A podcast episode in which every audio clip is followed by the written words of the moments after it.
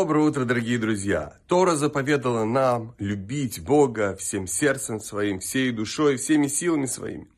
Это значит, что делать все необходимое даже больше, чем в наших силах, чтобы приблизиться к Богу.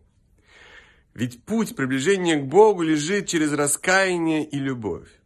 Мы каемся, потому что совершили ошибку, потому что наша любовь к Богу не была настолько сильна, чтобы удержать нас от греха. Поэтому, раскаявшись, мы выходим на, ур, на новый уровень отношения с Ним, и наша любовь к Нему удержит нас от вероятных последующих ошибок. И это так важно в преддверии Нового года, Роша Шана, который начинается в понедельник вечером.